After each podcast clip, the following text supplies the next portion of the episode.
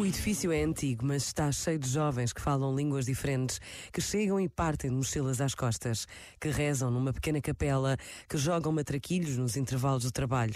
Há jovens que atendem chamadas, outros que preparam encontros, outros ainda que fazem posts para as redes sociais. É a Jornada Mundial da Juventude a acontecer todos os dias na sede oficial da JMJ Lisboa 2023.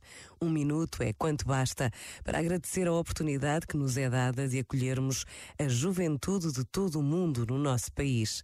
E a gratidão já é oração. Pensa nisto e boa noite.